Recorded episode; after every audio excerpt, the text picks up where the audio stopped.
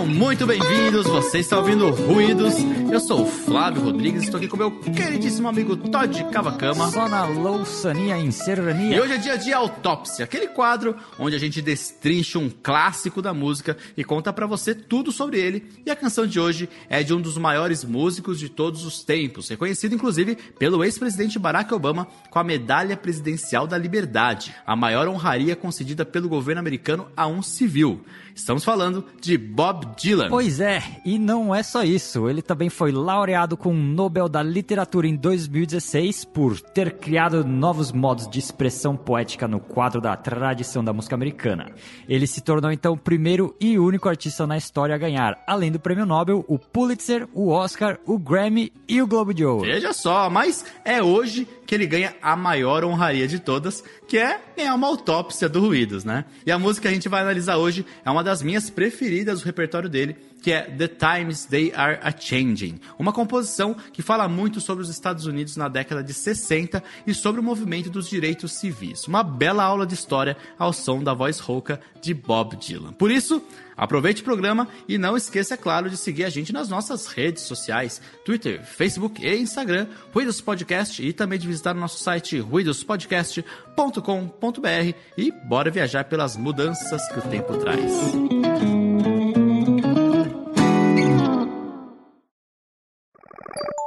E nós interrompemos a sua programação para um aviso muito importante. O Ruídos agora tem uma loja. Conheça a Noise. Pois é, na Noise você vai poder encontrar artigos de decoração, camisetas e em breve muito mais. Tudo para você que ama e quer presentear seus amigos apaixonados por música. Então não deixe de visitar o site www.ruidospodcast.com.br/loja e confira.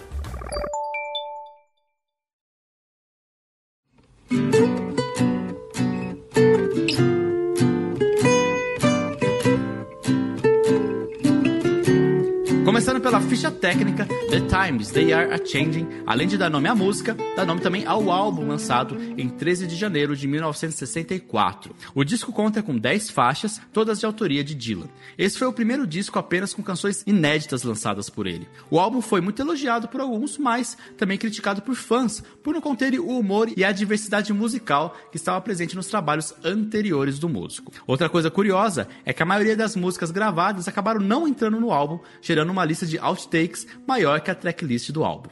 Começando por uma breve biografia do nosso amigo Robert Allen Zimmerman, mais conhecido como Bob Dylan, ele nasceu em Duluth, no estado do Minnesota, nos Estados Unidos, filho de pais judeus.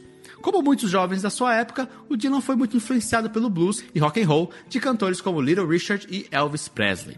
Porém, insatisfeito com a superficialidade das letras desses ritmos populares, Dylan passou a se aventurar na folk music, onde ele podia discutir temas mais densos e íntimos. Após lançar um álbum que não teve muita repercussão, chamado apenas de Bob Dylan, em 62, ele lançou então o The Free Willing Bob Dylan, em 1963, onde ele já aborda temas políticos e atuais, como a entrada do estudante negro James Meredith na Universidade do Mississippi. Então, quando ele lança o álbum The Times They Are Changing, não é surpresa para ninguém seu conteúdo político e ele embarca de cabeça nisso, discutindo com sua música conturbada década de 60 nos Estados Unidos. Durante essa década, não só os Estados Unidos, mas o mundo todo passava por mudanças profundas em praticamente todos os setores da sociedade. Na nossa autópsia de Two Minutes to Midnight do Iron Maiden, a gente discutiu sobre uma das formas que esse período pós-guerra influenciou toda uma geração e aqui vamos olhar para um outro aspecto desse período. O constante avanço tecnológico, especialmente nas comunicações, diminuíam as distâncias entre os países e a globalização passava a ser mais e mais presente na vida das pessoas. No âmbito musical, o maior exemplo dessa época é a chamada invasão britânica, começada pelos Beatles, seguidos pelos Rolling Stones, The Kinks, The Who e muitos outros grupos. Como prova de que esse fenômeno era algo novo, é só dar uma olhada em qualquer show dos Beatles em estádios. Dá pra ver que a estrutura que eles tinham era extremamente precária, nada comparado ao que veríamos na década seguinte. Além da música, outra coisa que levava pessoas de um lado a outro do planeta foram as proxy wars, ou guerras por procuração, consequentes da Guerra Fria entre os Estados Unidos e a União Soviética. Uma dessas guerras foi a Guerra do Vietnã, onde os Estados Unidos tentavam conter a Onda Vermelha e se juntaram ao Vietnã do Sul contra o Vietnã do Norte, que por sua vez era apoiado pelos países comunistas. Estendendo por 20 anos, entre 55 65 e 75, a Guerra do Vietnã resultou em quase 60 mil mortes de soldados americanos e milhões de mortes de soldados vietnamistas dos dois lados, além de milhões de mortes de civis. Não surpreendentemente, muitos dos soldados que iam para a guerra do Vietnã eram negros, o que acabava criando a ironia de que eles estavam lutando pela democracia, pelo direito dos vietnamitas serem livres e viverem no mundo justo, mas quando esses soldados voltavam para os Estados Unidos, eles viam um país que para eles não tinha nada de liberdade. E esse fenômeno, na verdade, acontecera já na Segunda Guerra Mundial, com muitos negros lutando contra a Alemanha nazista e voltando para casa e viverem seu próprio holocausto. Por esses motivos e muitos outros, a população afrodescendente americana começou uma série de protestos pedindo que eles fossem tratados com igualdade da mesma forma que os Estados Unidos exigiam que os outros países tratassem seus habitantes. Nasce então o movimento dos direitos civis ou Civil Rights Movement.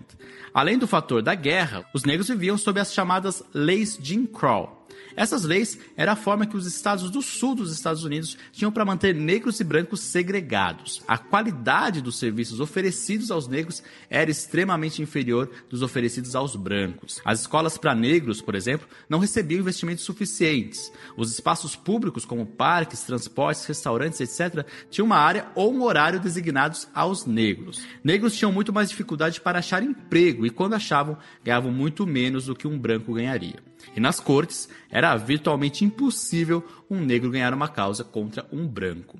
O movimento dos direitos civis, então, encabeçado pela National Association of the Advancement of Colored People, ou Associação Nacional para o Progresso de Pessoas de Cor, além do Student Nonviolent Coordination Committee, ou Comitê de Coordenação Estudantil Não Violento, e o Southern Christian Leadership Conference, a Conferência da Liderança Cristã do Sul, com nomes como o Dr. Reverendo Martin Luther King Jr., Rosa Parks, Ida B. Wells e Malcolm X, conseguiu gradualmente avançar na luta pela igualdade, numa combinação de desobediência civil, protestos nas ruas, pressão política e na luta dentro das cortes. Em 1963 e 64, quando Bob Dylan escreve e lança a música The Times They Are Changing, já era considerado inconstitucional há 10 anos a segregação educacional. Mas 1963 foi um ano particularmente agitado. Massacres policiais contra manifestantes pacíficos eram agora televisionados, ativistas como Medgar Evers e William L. Moore foram assassinados e quatro garotas morreram depois de uma bomba explodir em uma igreja em Birmingham, no Alabama.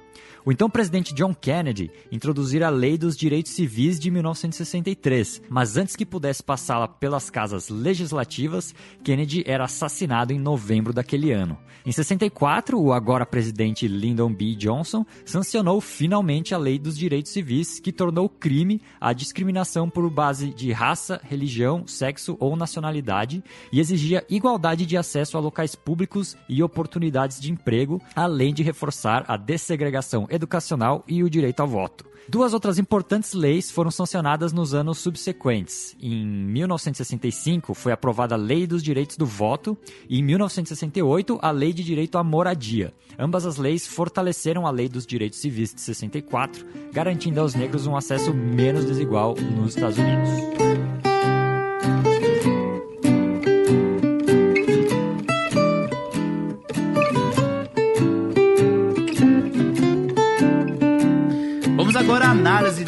Times They Are Changing, começando pela letra.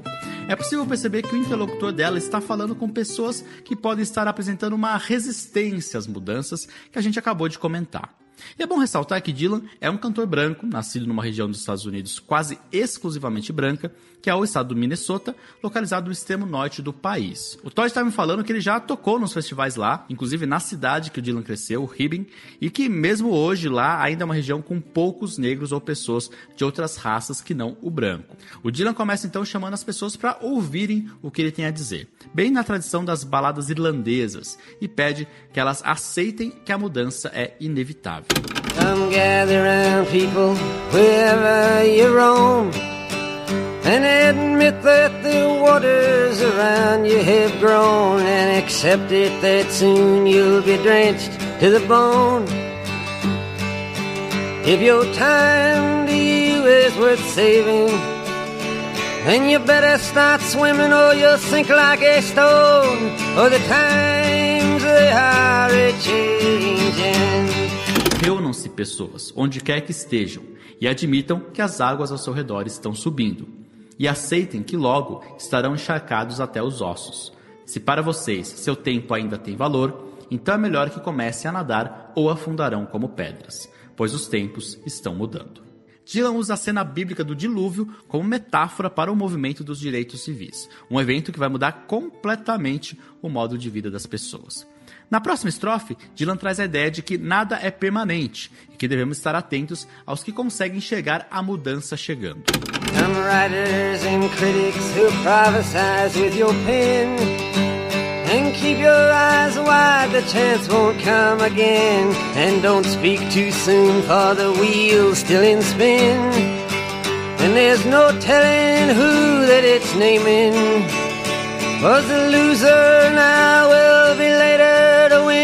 For the times they are changing Venham escritores e críticos que profetizam com suas canetas e mantenham seus olhos abertos. A chance não virá novamente.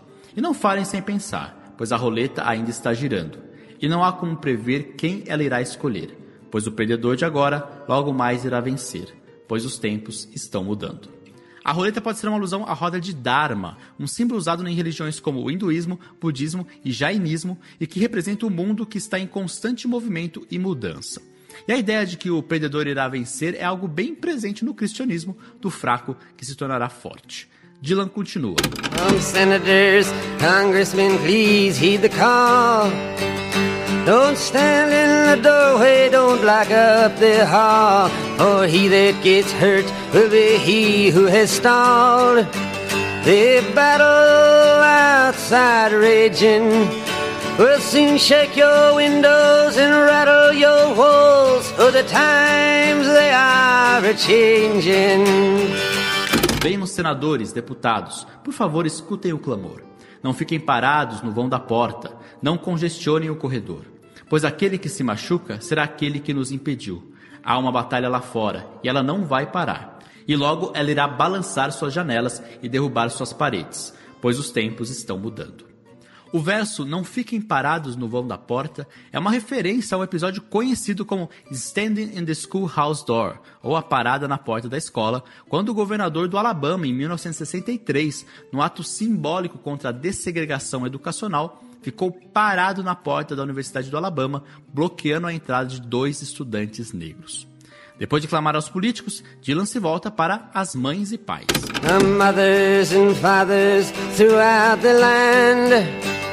And don't criticize what you can't understand Your sons and your daughters are beyond your command Your old road is rapidly aging Please get out of the new one if you can't lend your hand, for the times they are changing. Venham mães e pais de todos os lugares e não critiquem o que vocês não conseguem entender. Seus filhos e filhas estão além de seu comando. Seu velho caminho está rapidamente envelhecendo. Por favor, saiam da nova se não puderem ajudar, pois os tempos estão mudando. Aqui está clara a questão do conflito de gerações. Uma nova geração sempre vai batalhar por questões pertinentes a ela, o que muitas vezes vai contra o que a geração anterior acredita. Aqui no Ruídos a gente sempre tenta salientar isso, com nossas discussões sobre os gostos musicais e validação de gêneros marginalizados. Sempre batemos na tecla que o funk de hoje foi o samba, o jazz, o rock de ontem. E por fim, Dylan fala em termos mais abstratos, concluindo todo o caminho percorrido na letra. Ele não está mais pedindo a atenção das pessoas, mas está mandando um alerta de que os tempos eles estão mudando. The line it is drawn, the curse it is cast. The slow one now will later be fast, as the present now will later be past. The order is rapidly fading. And the first one now will later be last, for the times they are changing. A linha está traçada e a maldição está lançada, e o que agora é lento, logo mais será rápido. Assim como o presente, logo mais será passado. A ordem está rapidamente se esvaindo, e o primeiro agora, logo mais será o último, pois os tempos estão mudando. Para finalizar essa análise da letra, vale comentar sobre um recurso retórico que o Dylan usa. No fim de todas as estrofes, ele repete o verso For the times they are a changing, ou pois os tempos estão mudando, que é o título da música. A função dessa repetição é de sempre trazer o ouvinte de volta para um ponto inicial e, portanto, importante. A sensação é justamente a do movimento de uma roda, como a roda de Dharma.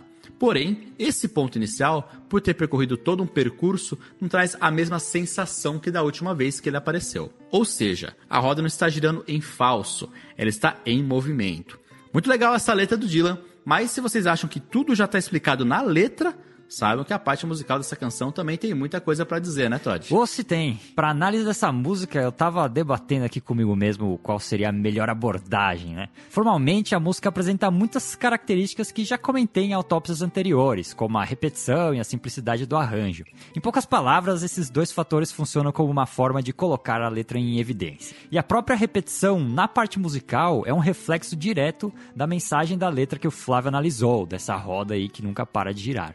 Então, para mim, não faria muito sentido seguir essa linha de análise. Eu, eu estaria sendo repetitivo por aqui. Decidi então tentar algo diferente, que é o de olhar para a questão timbrística. Para quem não está muito familiarizado com o conceito de timbre, ele é a qualidade do som. É pelo timbre que a gente consegue diferenciar uma nota dó num violão, num trompete ou num piano e diferenciar um cantor do outro. Então, para essa autópsia, eu decidi dar uma investigada nas questões relacionadas ao timbre de voz de Bob Dylan. Ou seja, essa vai ser uma autópsia um pouquinho diferente do habitual, com muitas questões culturais e filosóficas por aqui.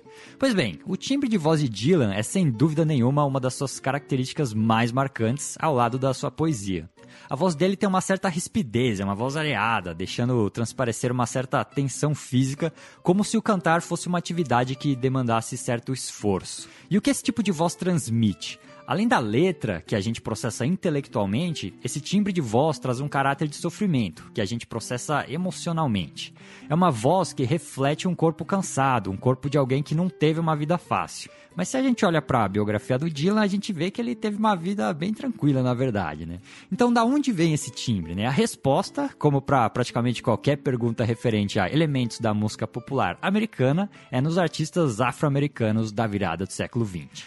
Com a abolição da escravidão, os negros tinham pouquíssimas oportunidades de trabalho. E quando tinham, eram trabalhos extremamente degradantes, tanto fisicamente quanto mentalmente. Surge nesse meio o blues, com os negros cantando e performando a vida sofrida que eles tinham, deixando não só as letras, mas o timbre de voz contarem suas histórias de vida. Ouçam, por exemplo, Shake It and Break It do Charlie Patton para vocês terem uma ideia do que eu tô falando aqui.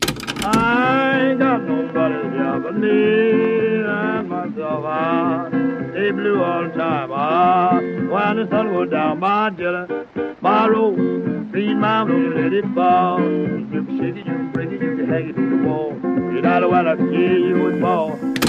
Quando Dylan performa esse sofrimento, ele está evocando essa prática que foi criada pelos negros, com a diferença que Dylan é branco e teve uma vida de boa na lagoa, né? É claro que quando Dylan surge, essa forma de cantar não era mais exclusiva desses bluseiros afro-americanos, né? Esse estilo de cantar foi adotado por diversos outros cantores pelo mundo todo. Porém, além do timbre de voz, Dylan também reproduz outro elemento que se originou com os negros do blues e do jazz, o acompanhamento de violão e gaita.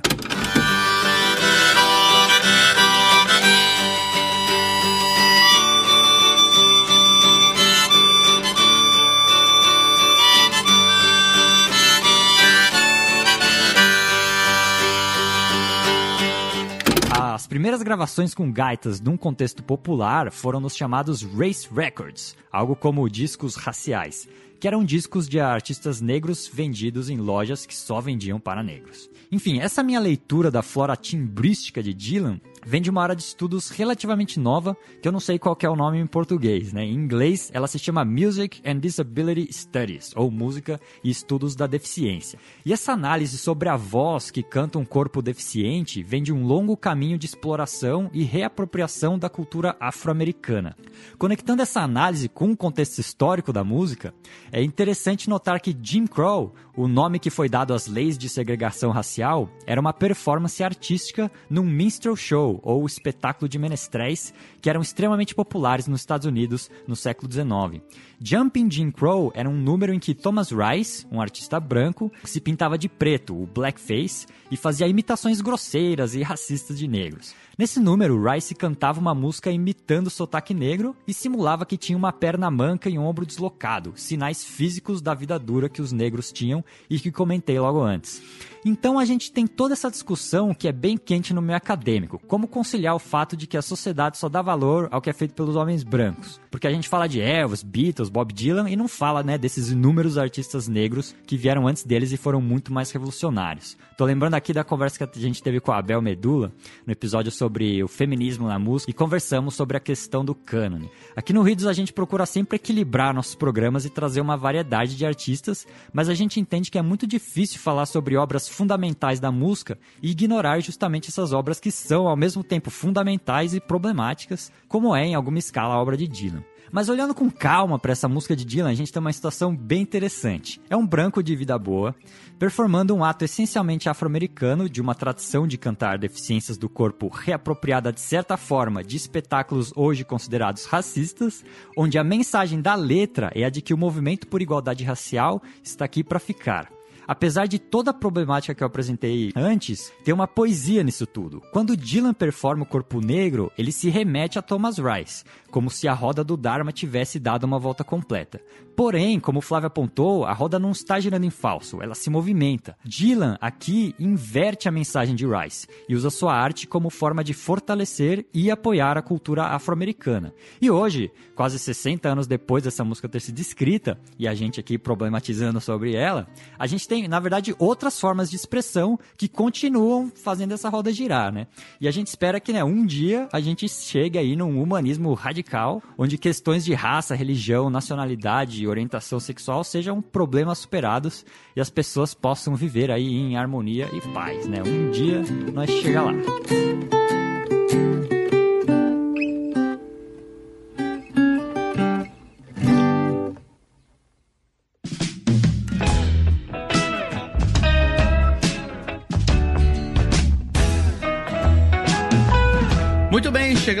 Final dessa análise de Bob Dylan, The Times They Are a Changing. Muita coisa para pensar a respeito, né? E o mundo continua aí, essa roda continua girando e se movimentando.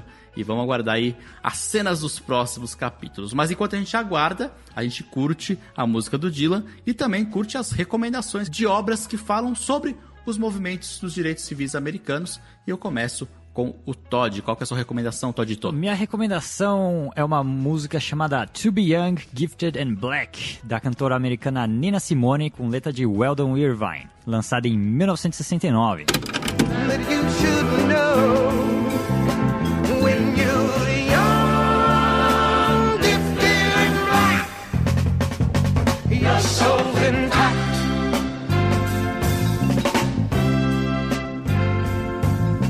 Pra quem não conhece Nina Simone, essa música é uma ótima introdução à obra dela. A música é uma homenagem a uma amiga de Nina Simone, a dramaturga, escritora e ativista Lorraine Hansberry, que foi a primeira mulher afro-americana a ter uma peça na Broadway. To Be Young, Gifted and Black é na verdade o título de uma peça baseada nos escritos autobiográficos de Hansberry, que faleceu em 65 aos 34 anos de câncer no pâncreas e que virou um livro também. Tanto Hansberry quanto Nina Simone eram muito engajadas no movimento dos direitos civis.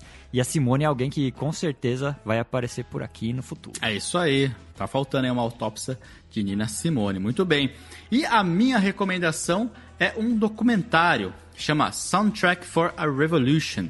Ele foi dirigido pelo Bill Gutentag e pelo Dan Sturman e foi lançado em 2009.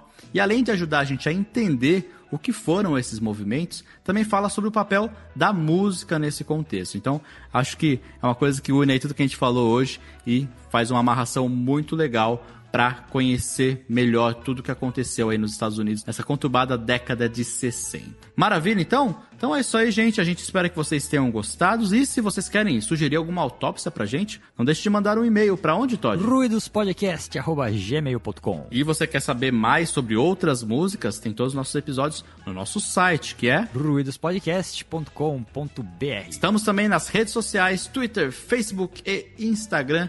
Ruídos Podcast. A gente espera vocês lá para continuar essa conversa e a gente agradece você que nos ouviu até agora. Um grande abraço e falou. Falou!